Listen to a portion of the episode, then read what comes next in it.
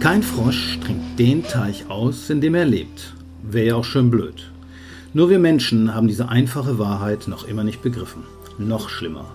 Wir zahlen sogar noch für die Zerstörung unseres Heimatplaneten. Eine neue Studie aus Großbritannien rechnet vor, dass umweltschädliche Subventionen jedes Jahr Schäden in Höhe von 6 Billionen Dollar anrichten. Aber nicht nur Staaten finanzieren Umweltverschmutzung und Artensterben, wir alle mischen mit unseren Sparkonten, Aktiendepots und Versicherungen, die in Waffen, Bergbau oder Atomkraft investieren, munter mit. Doch es geht auch anders.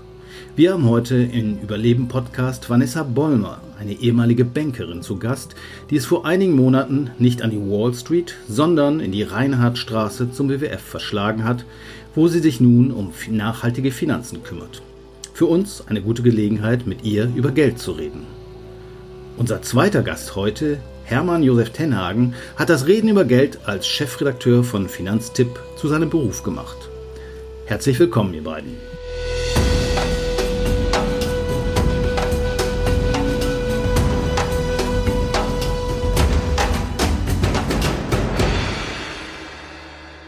Hermann, du machst ja schon seit zehn Jahren oder noch länger Finanztipps in unterschiedlicher Art und Weise. Da geht es nicht nur um grünes Investment.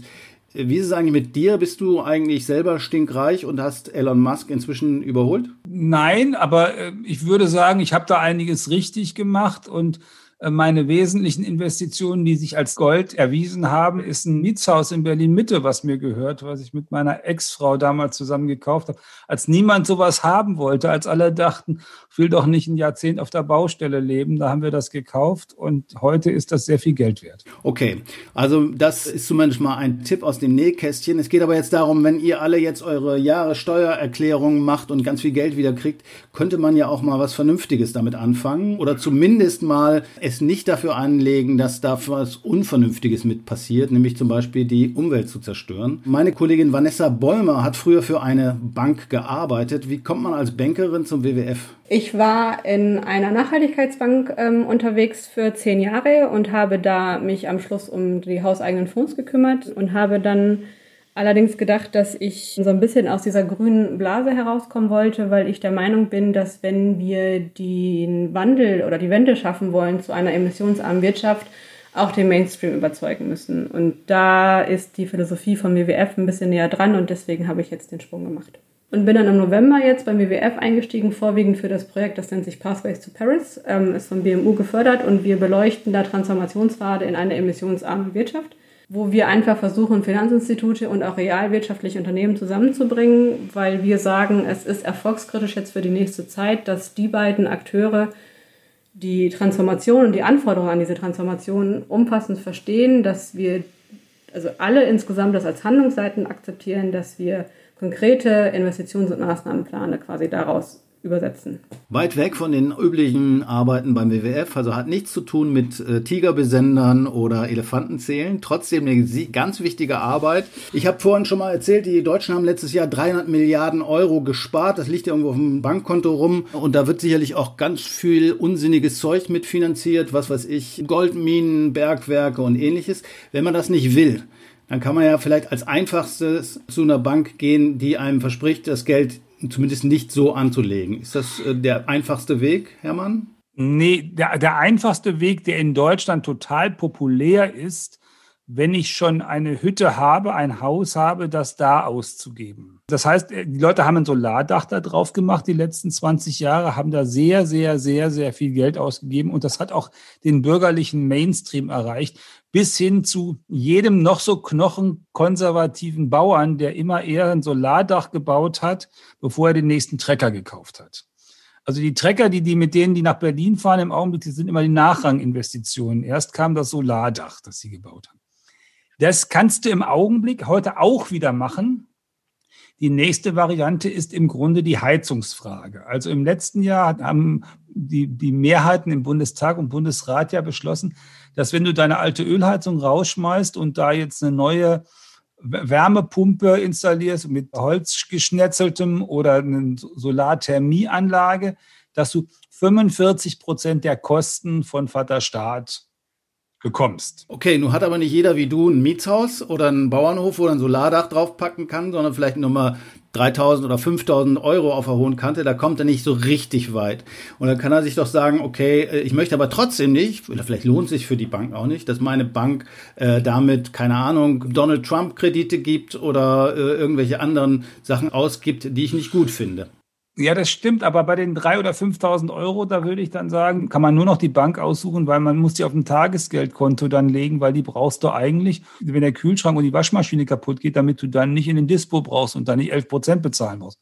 Und die Geldanlage, von der du eben geredet hast, 17 Prozent Sparquote haben wir 2020 gehabt. Das ist absoluter Weltrekord. Und im zweiten Quartal, als es besonders schlecht war mit Corona, war die Sparquote bei über 20 Prozent. Und das bedeutet, dass diejenigen, die es schlecht getroffen haben, die haben irgendwie Kurzarbeitergeld gekriegt, die haben geguckt, wie sie ihre Miete bezahlen können in dieser Corona-Zeit und die anderen konnten nicht zum Italiener, konnten nicht in Urlaub fahren, konnten ihre Lieblingsboutique nicht besuchen und wussten auch sonst nicht, was sie da mit dem Geld tun sollten und haben das auf die Bank getragen. Und zwar ganz klassisch. Das liegt bei den Sparkassen, bei den Volksbanken, zum Teil auch bei der Commerzbank oder bei der Deutschen Bank einfach rum.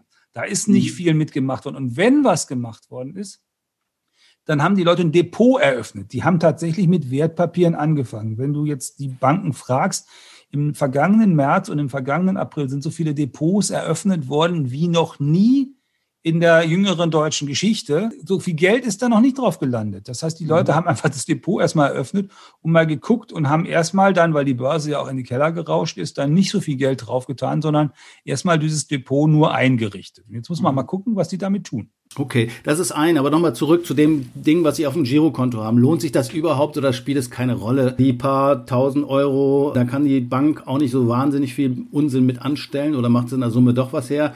Oder eben Unterschied bei einigen Banken, die sich ja tatsächlich dazu verpflichtet haben, quasi ihr Geld nachhaltig oder sozial anzulegen. Wenn ich jetzt im Moment ein bisschen mehr auf meinem Girokonto habe, was ich habe, was ich, weil ich es halt nicht wie sonst in meiner Freizeit oder so ausgeben konnte, oder kann, ist es ja Geld, was aktuell anderen sehr stark fehlt. Und deswegen würde ich sogar eher dafür plädieren, dass das beste Investment aktuell eventuell eher tatsächlich das Thema Schenken ist oder halt Investitionen in meine Region. Denn bestimmte Angebote gibt es ja nach wie vor, sei es die Restaurants oder auch die Künstler, die irgendwie Online-Dinge anbieten. Also ich frage mich gerade auch, ob das im Moment immer alles wirklich so kostenlos sein muss oder ob ich nicht dann dieses Geld verwenden kann, um auch diese Leistung anzuerkennen und wertzuschätzen.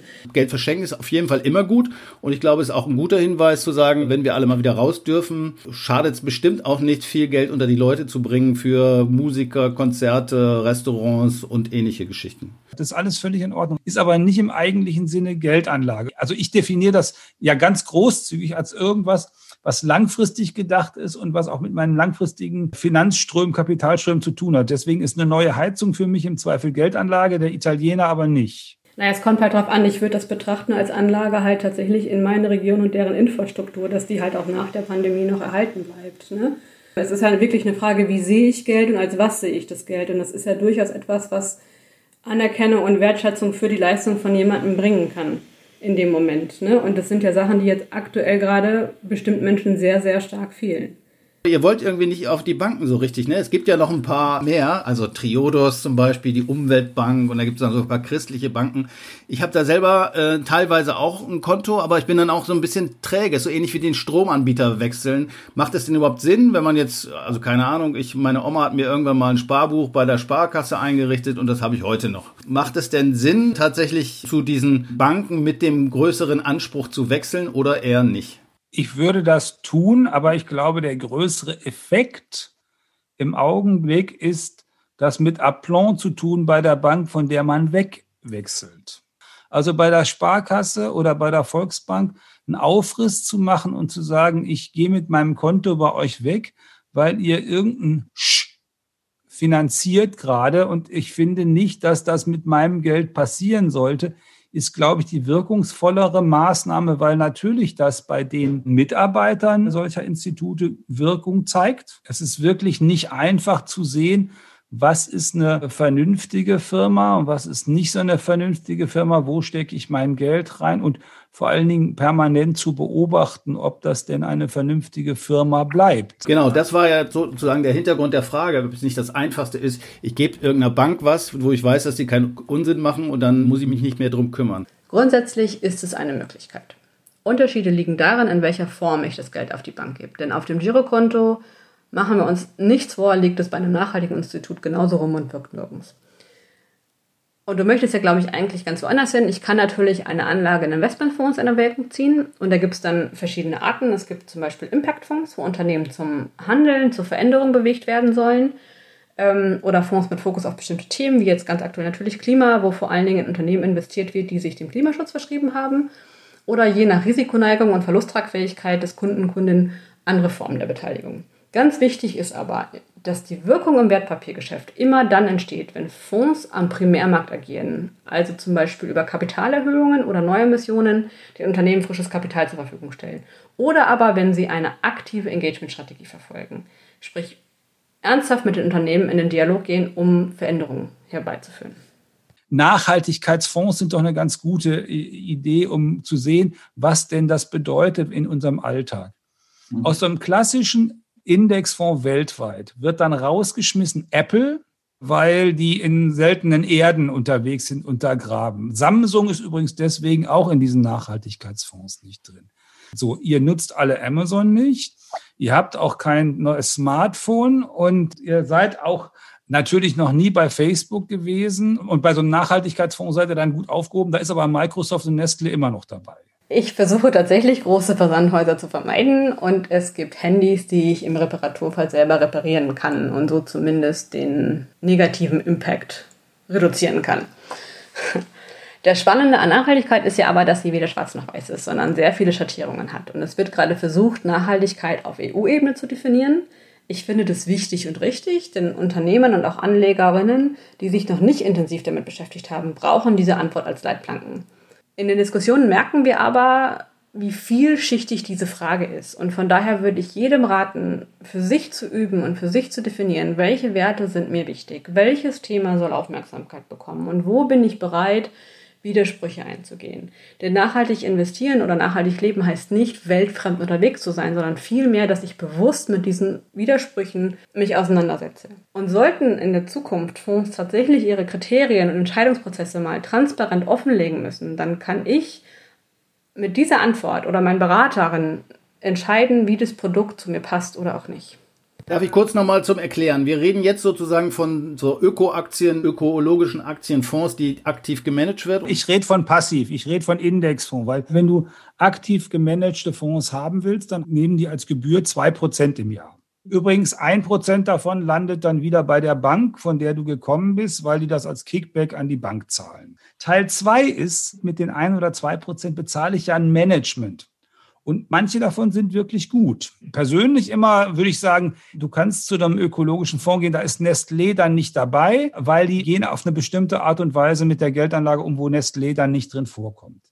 Die haben sich beim letzten Mal, als es schwierig wurde, nämlich mit der Solarbranche leider mit viel Ruhm bekleckert, aber es kann man trotzdem machen, weil man es für richtig und vernünftig hält. Dann muss ich aber wirklich auch selber mal in mich gehen und mich fragen, was denn eigentlich da dazugehört. Ist denn also so ein Hotelkonzern wie Hilton, der ökologisch als einigermaßen vorbildlich gilt, darf der denn dabei sein, obwohl der auch Casinos betreibt? Man kann sich Aktien kaufen, das kann man direkt von irgendwelchen Firmen machen. Wenn man das nicht will, kauft man sich einen Aktienfonds. Da gibt's die, die sind dann unterschiedlich ausgerichtet auf verschiedene Themen. Da kauft man sich also quasi von Anteile von vielen Ökofirmen zum Beispiel. Da gibt's diverse Fonds und da gibt's einen Manager, der, der entscheidet dann eben, welche Anteile gekauft werden. Und dann muss man sich nicht weiter darum kümmern, wenn man sich einmal entschieden hat.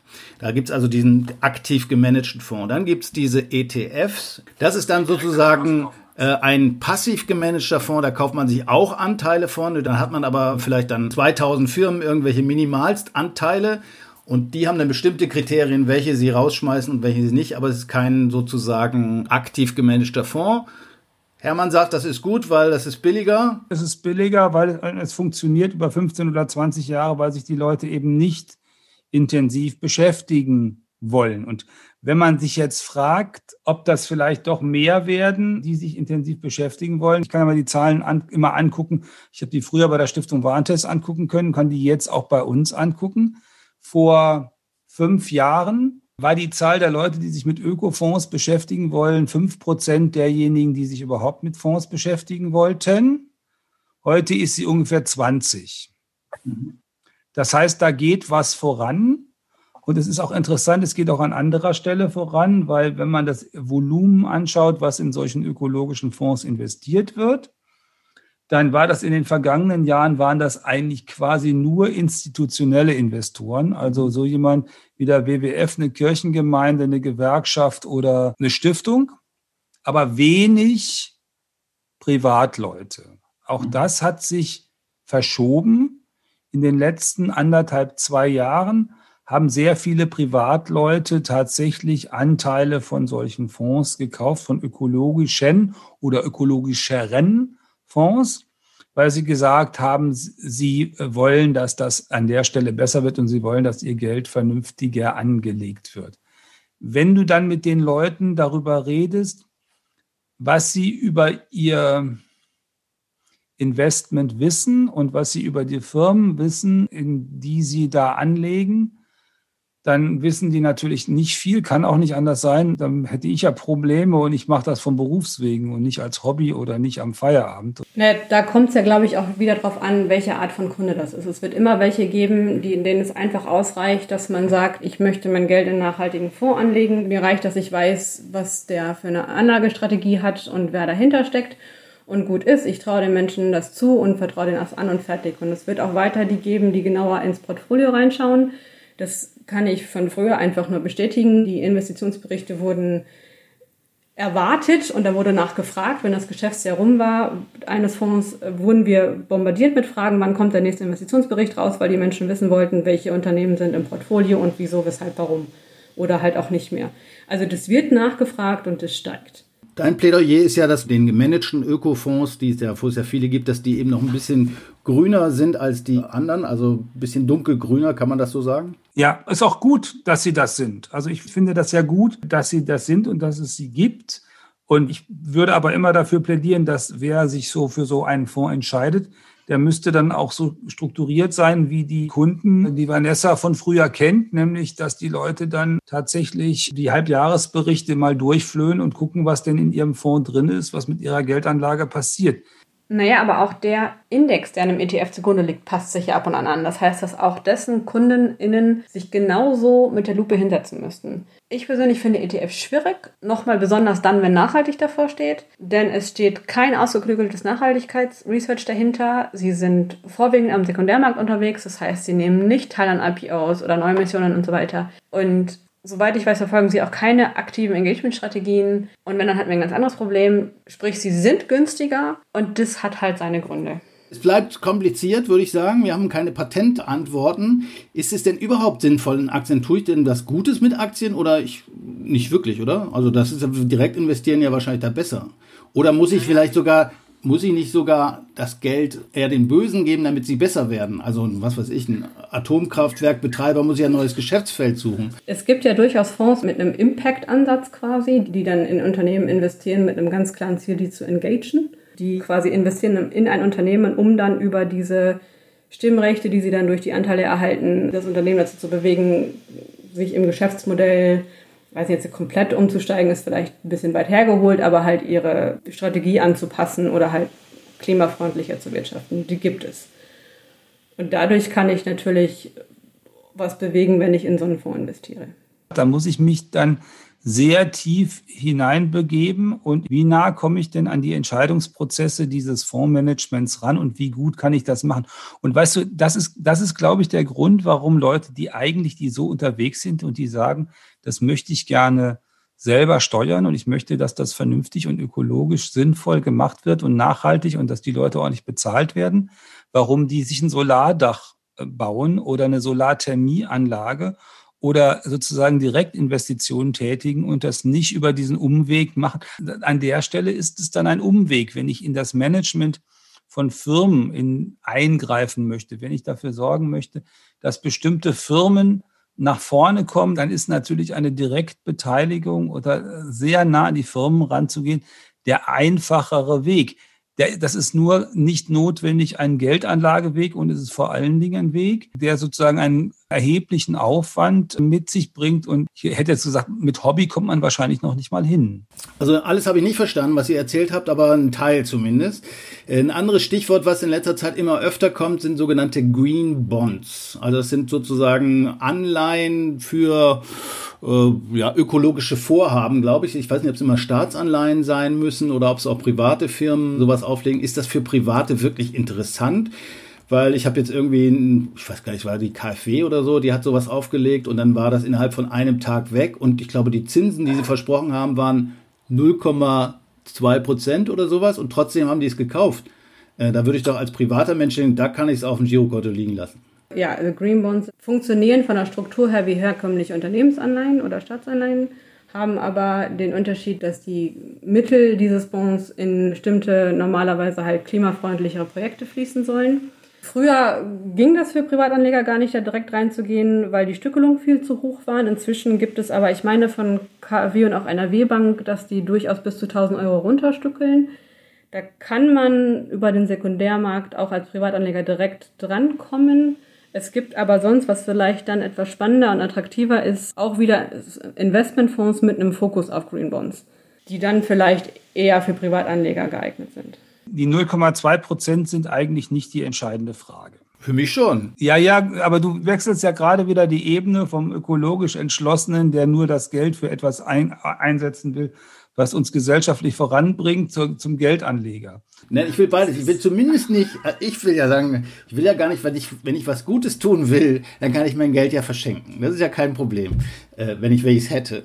Aber ich will zumindest nicht äh, sozusagen auch noch die Bösen damit mit meinem Geld finanzieren. Und wenn ich das Geld anlegen kann, kann ich das ja tun. Und wenn ich aber im Green Bonds nur 0,2% Zinsen kriege. Wichtig ist ja im Moment auch, dass wir, also es geht ja nicht nur darum, dass wir nicht die Bösen finanzieren, wie du das so schön sagst, sondern es geht ja darum, dass wir die Unternehmen, die im Moment das größte Treibhausgasemissionsvolumen quasi haben, dazu bewegen, das zu verringern. Und das kann ich am besten, wenn ich quasi, ja, wenn ich ja investiert bin. Ne, weil dann habe ich den Hebel. Ne? Also als Privatanleger selbstverständlich, da bin ich weit von weg, da kann ich das nicht, nicht unmittelbar machen. Da habe ich da Zwischenakteure, halt wenn ich zum Beispiel über Fonds oder andere Beteiligungen gehe, da bin ich da eher selten direkt mit dabei. Aber das ist halt ein Thema, was man nicht ganz vergessen darf. Wenn wir diese Transformation schaffen wollen, dann brauchen wir die gesamte Bandbreite an Banken und auch an Unternehmen. Das schaffen nicht nur die kleinen, super duper ökologisch agierenden alleine. Das wird nicht funktionieren. Wir brauchen da das gesamte System für. Und es geht auch nicht mehr nur noch um Divestment, dass ich das Geld aus allen vermeintlich Bösen jetzt rausziehe, sondern einfach mit das mit der Frage verbinde, wie kann ich diese Unternehmen dazu bringen, dass sie ihr Verhalten anpassen. Ich finde ja Green Bonds tatsächlich als Geldanlage auch gar nicht verkehrt. Weil wenn das jemand ist, der jetzt mehr als die 3.000 oder 5.000 Euro hat, dann hat er ja das Problem, dass er die bei der Sparkasse nur zu Negativzinsen losbekommt und dass er dann überlegen muss, wenn er das unbedingt sicher anlegen will und das Geld wiederhaben will, dann ist er ja in solchen Bereichen und dann bekommt er tatsächlich eben nur 0,2 oder 0,4 Prozent Zinsen. Und wenn das dann was Gescheites ist, weil die KfW damit gescheite Projekte finanziert, oder irgendeine Landesregierung oder eine Regierung eines EU-Mitgliedstaates oder eines anderen Staates damit gescheite Projekte finanziert, soll das Recht sein. Das ist gut, das ist vernünftig. Das kann man auch so machen. Und dafür das Geld zur Verfügung zu stellen und nicht das Geld zur Verfügung zu stellen für noch ein Atomkraftwerk, noch ein Kohlekraftwerk oder irgendwelche Technologie, die ansonsten risikoreich oder bescheuert ist, äh, das ist auch alles völlig richtig. Renditen wirft das an der Stelle nicht ab, jedenfalls keine, wo man sagen könnte, das ist eine Rendite, für die die Leute das Geld anlegen, sondern das ist der sichere Teil der Anlage. Und die ganzen Menschen, die heute ihr Geld auf dem Tagesgeldkonto verschimmeln, haben, und in Deutschland liegen 2200 Milliarden Euro auf tagesfälligen Konten. Wenn die Hälfte davon in Green Bonds stattdessen investiert würde, dann wären wir in der Tat mit dem ökologischen Umbau unserer Gesellschaft jedenfalls ein ganzes Stück weiter. Und die könnten auch bei diesen Green Bonds locker die gleichen Renditen erzielen, äh, die sie bei ihrem Tagesgeldkonto erzielen. Die Rendite ist nämlich null.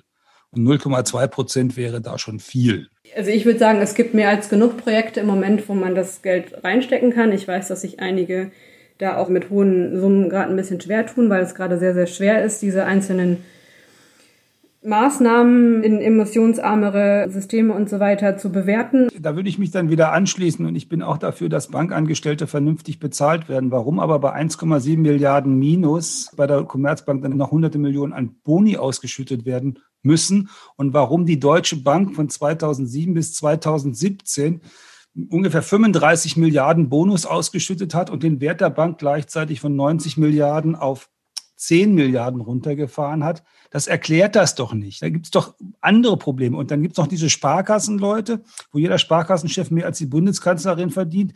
Das braucht es eigentlich auch nicht zu haben.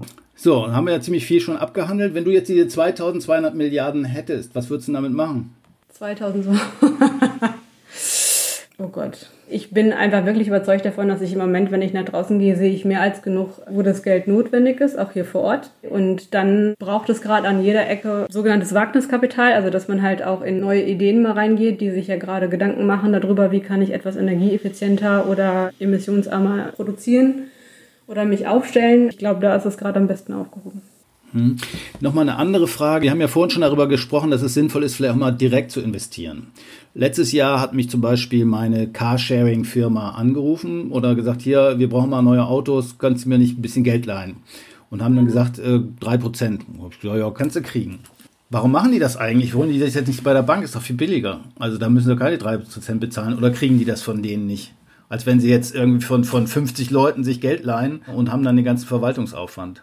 Uh, das ist natürlich wahrscheinlich immer individuell zu gucken. Ich meine, dass es einen Trend aktuell gibt. Immer mehr Menschen stellen sich ja gerade in vielen verschiedenen Lebensphasen, also ob sei es Ernährung, Kleidung, Mobilität, was auch immer, die Frage, wo kommt es eigentlich her? Wie kann ich das Ganze bewusster gestalten und so weiter und suchen immer mehr wieder den Bezug dazu. Und ich habe so in den letzten Jahren so ein bisschen den Eindruck gehabt, dass das auch beim Geld der Fall ist, dass die Leute immer mehr wieder den Bezug zum Geld suchen. Und wenn ich halt direkt in was investiere, sehe ich ja auch, was direkt damit passiert quasi. Also meinst du jetzt, der Unternehmer guckt jetzt nicht nur betriebswirtschaftlich daraus, sondern holt sich das Geld lieber von Leuten, die ihr Geld bewusst anlegen wollen? Nicht nur bewusst anlegen, sondern direkt, weil er kann, es steht ja dann auch im direkten Austausch mit dem Investor in dem Moment. Also da habe ich irgendwie statt einer Bank, mit der ich mich rumärgern muss, habe ich dann 50 Kreditgeber, die alle rumnerven. Ja, aber es kann auch wirklich spannend sein. Du kriegst ja mit, was die Leute für Ideen haben. Es gibt viel mehr, finde ich, oder so habe ich es in den letzten Jahren wahrgenommen, viel mehr Aktionen, wo man auch den Austausch sucht mit Investoren was haben die denn für Ideen, was haben die für Vorstellungen, wie kann man nochmal anders zusammenkommen. Also es gibt ja richtig viele unterschiedliche Arten von Investitionsmöglichkeiten inzwischen. Also sei es halt über ähm, gebündelte Crowd-Geschichten, ähm, wo sich ganz viele ja zusammentun für ein spezielles Projekt, aber auch da hast du ja so einen direkten Bezug in dem Moment als Investor. Ne? Und das ist, glaube ich, auch so eine Investorennachfrage. Also ich kann mir vorstellen, dass es daraus entstanden ist, ich weiß es nicht genau. Dass Investoren immer mehr konkreter sehen wollen, was mit ihrem Geld geschieht und wie das jemand einsetzt. Und das habe ich ja viel mehr bei so einer Direktinvestition. Kann man nochmal vielleicht zusammenfassen, so dein Tipp. Also ökologische Bank aussuchen macht Sinn oder macht keinen Sinn? Oder schadet nichts? Wenn ich mein Geld auf eine bestimmte Art und Weise angelegt wissen möchte, dass gewisse Wertvorstellungen dabei befolgt werden und gewisse Kriterien berücksichtigt werden, macht es durchaus Sinn, sich mit nachhaltigen Häusern zu beschäftigen. Ich muss da auch übrigens nicht mehr auf irgendwas verzichten, denn inzwischen bieten nachhaltige Institute die gesamte Bandbreite einer Bankdienstleistung an. Das heißt, ich kann die problemlos nachhaltiges Institut als meine neue Hausbank auswählen. Ich kann aber auch auf der anderen Seite meinen Status als Kunde bei einem konventionellen Haus dafür einsetzen, dass ich gewisse Dinge nachfrage und einfordere, um darüber das Umdenken, das ja bereits gestartet ist, weiter in Gang zu halten und voranzutreiben. Technisch ist das Ganze übrigens kein Problem mehr, denn die meisten bieten, die meisten Häuser bieten äh, Kontowechselservices an, wo ich als Kunde problemlos mein Geld von A nach B tragen kann. Investmentfonds ja oder nein? Deutlich klareres Ja. Denn über ein Investment in einen aktiv gemanagten Fonds kann ich ähm, mit unterstützen, dass aktiver, bewusster Gelder, Geldströme in gewisse Richtungen gelenkt werden, in gewisse Unternehmen gelenkt werden, die diese Transformation, die gerade am Laufen ist, eine emissionsarme Wirtschaft unterstützen wo über aktives Engagement ähm, Wirkung auf Unternehmen ausgeübt wird, dass sie ihr Verhalten anpassen. Auch dein Statement nochmal ganz kurz, also ökologische Bank aussuchen, ja oder nein? Ökologische Bank aussuchen, wenn man das will, ja. Sollen wir machen, okay. Findet man unter anderem bei Finanztest, wo du ja früher lange gearbeitet hast. Die haben angekündigt, ein neues Heft dazu zu machen. Oder bei der Verbraucherzentrale in Bremen. Zweite Frage, ökologische Fonds, gemanagte Fonds. Ich glaube, du wirst Nein sagen. Nein, ich würde sagen Ja, wenn man das machen will. Wir empfehlen das bloß bei Finanztipp nicht, weil das nicht etwas ist, was man machen kann und liegen lassen kann, sondern permanente Beschäftigung, sprich Hobby erfordert. Ich würde sagen ja, aber auch da immer der Hinweis, möglichst, wenn es irgendwie geht, bitte beraten lassen. Ähm, es gibt zusätzlich auch immer noch die Möglichkeit für Fondssparpläne, die sehr beliebt sind und nicht verkehrt sind, weil ich da über die Zeit halt vernünftig was aufbauen kann. Und im Zweifel gibt es inzwischen auch den einen oder anderen Robo-Advisor, der dieses Thema berücksichtigt. Was für ein Advisor? Robo-Advisor. Was ist denn das? Also man gibt dann quasi bestimmte Daten von sich selber ein und dann sucht ein Algorithmus raus, welche Anlage am besten für mich passt. Also so, so künstliche Intelligenz, also eigentlich ein Computerbroker, so muss man sich das vorstellen. Quasi, ne? Genau. Dann hatten wir diese ungemanagten passiven Fonds, die billiger sind im Erwerb, weil sie nicht so viel äh, Gebühren nehmen. Ja oder nein? Bin ich kein Fan von, nein. Okay, also wer Lust hat, sich mit Geld zu beschäftigen, der soll sich einen ökologischen Aktienfonds zulegen, sagt Hermann Tenhagen. Und wer nicht so viel Zeit und Lust hat, der kauft sich einen ETF-Fonds. Wer nicht so viel Zeit hat und gleichzeitig nicht so viel falsch machen möchte, der kauft sich den ETF. Den hellgrünen. Den hellgrünen. Genau. Und wer auf all das keine Lust hat, der verschenkt am besten sein Geld oder bringt es in die nächste Kneipe oder ins nächste Konzert. Damit macht er oder sie momentan bestimmt auch nichts verkehrt. Ansonsten, für alle, die sich gerne mit Geld beschäftigen wollen und noch den einen oder anderen Tipp gebrauchen können, die können sich auch direkt an Finanztipp wenden. Die haben eine sehr schöne Website und Hermann macht auch einen Podcast, der heißt Tenhagens Corona-Podcast. Da geht es nicht nur um grünes Geld, sondern auch um alle anderen möglichen Finanzthemen, wie Versicherungen oder was man sonst noch so mit Geld anstellen kann. Das war's von Überleben in dieser Woche.